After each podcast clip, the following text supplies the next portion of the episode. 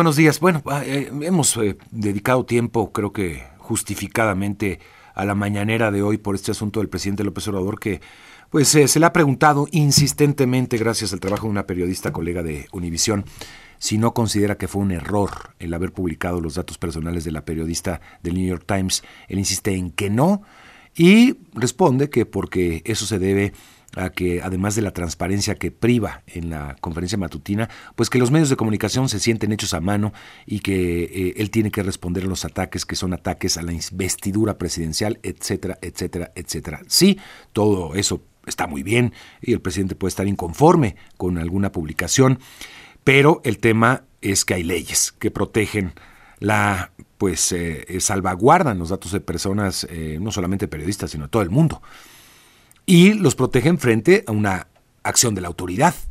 De eso se trata también. Vamos a hablar de esto con Adrián Alcalá, comisionado presidente del INAI. Gracias, Adrián, por estar con nosotros. Bienvenido.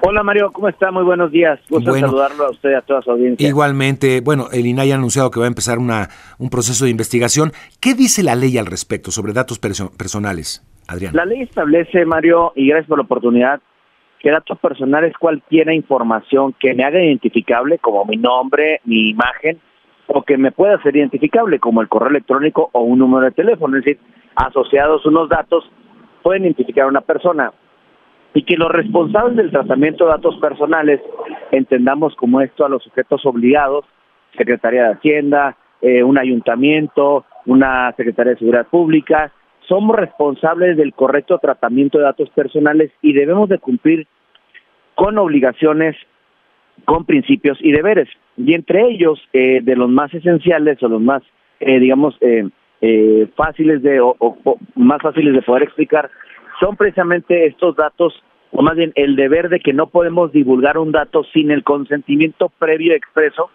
de la persona que es titular del dato personal. Entonces, en ese sentido, lo que hicimos ayer, porque la propia ley nos autoriza, es iniciar una investigación de oficio porque se divulgó un dato personal de una periodista y entonces tenemos que investigar, nosotros vamos a investigar por tratarse precisamente de la profesión que, que ejerce esta persona y el riesgo que se corre de dar a conocer su dato personal, pues si hay elementos o no hay elementos para llegar a una eventual sanción en contra de quien resulte responsable de este tratamiento, en su caso indebido de datos personales como lo establece la ley. Veníamos de un asunto delicado de hace unas semanas, Adrián, sobre la publicación de datos personales, de una lista incluso de periodistas registrados en la presidencia de la República. Eh, se habló de un hackeo, se habló de una infiltración, se habló de una difusión, en fin. Eh, eh, y ahí la presidencia trató de hacer algo. Lo cierto es que quedaron expuestos pues varios, varios, más de 100 periodistas, colegas y sus datos personales. ahora vemos pues que el presidente como que minimiza este tipo de, acciones, ¿no? Cuando pueden ser muy graves en un contexto como el que vive el periodismo en este país. Sí, en efecto, este, la verdad es que estaba escuchando las, la conferencia matutina de esta mañana. Eh, la verdad es que la ley del propio presidente lo ha dicho en repetidas ocasiones, nadie por encima de la ley, nada al margen de la ley. En ese sentido, la ley establece que para divulgar estos datos eh, se requiere el consentimiento expreso y es la verdad lo preocupante porque pone en eventual riesgo a la persona titular del dato porque pues quien ha escuchado la conferencia o quien la puede ahorita acceder a ella puede tener acceso al número telefónico.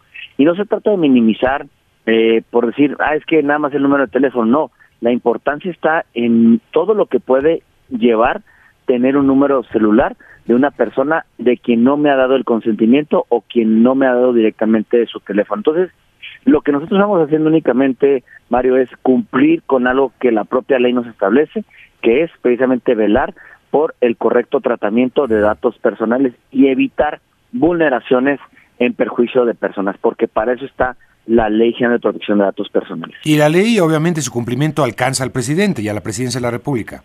Claro, por supuesto, porque la ley establece sin distinción alguna que todos los entes públicos quedamos sujetos a la ley, no hay excepción alguna. Y obviamente el señor presidente de la República, como tu servidor, eh, pues obviamente soy un sujeto responsable de la ley de protección de datos personales y tengo que tomar las medidas adecuadas y cumplir con la propia ley y evitar vulneraciones de datos personales o divulgaciones de los niños. Vaya. Bueno, ¿y en qué consiste alguna investigación que pueda hacer el INAI? Puede concluir en que si hay un incumplimiento a deberes, a principios, y nosotros en esa situación, si determinamos que hay un incumplimiento, un deber o un principio, le turnamos el expediente al órgano interno de control, no para que vuelva a investigar, sino para que únicamente cumpla nuestra ley e imponga la sanción correspondiente, que puede ser eh, sanción, eh, amonestación privada, amonestación pública, hasta una inhabilitación. Ahora, eh, ¿el presidente no tiene fuero frente a una acción de, de, judicial o una acción administrativa? Pues obviamente todos tenemos fuero, todos los servidores públicos, pero también estamos sujetos a un control mm. administrativo. Y entonces eso le corresponderá precisamente al órgano interno de control, que por cierto depende de la función pública, pues este actuar en consecuencia. Ahí vemos la ahí vemos la imparcialidad de la Secretaría de Función Pública si nosotros llegamos a una conclusión de que hay una violación a datos personales. ¿Se, se establecen sanciones definidas en, en la ley?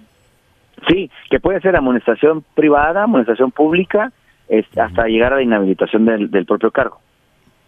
¿A poco alcanzaría al presidente inhabilitarlo? Digamos, sigamos a ese, ese escenario.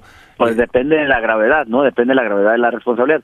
Yo establezco, yo digo la ley, cuáles son las sanciones que, que, contempla. Mm. Ya se determinará en base a las pruebas y la gravedad del caso, ¿no? No, bueno, y yo creo que este, pues va a insistir el presidente en, en, en desaparecer a los organismos autónomos, Adrián.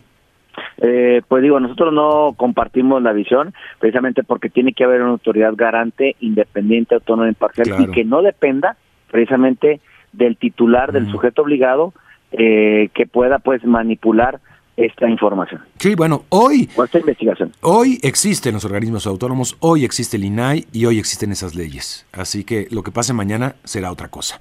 Exactamente, hoy hay que cumplir esa ley en los términos en los que está, don Mario. Gracias, Adrián, te agradezco mucho por conversar con el auditorio. Gracias, Adrián Alcalá, comisionado presidente del INAI. Y bueno, va a haber una investigación y podría haber ser sujeto la presidencia o el presidente a alguna sanción, ya sea administrativa o incluso eh, pues algo más grave. Ya veremos.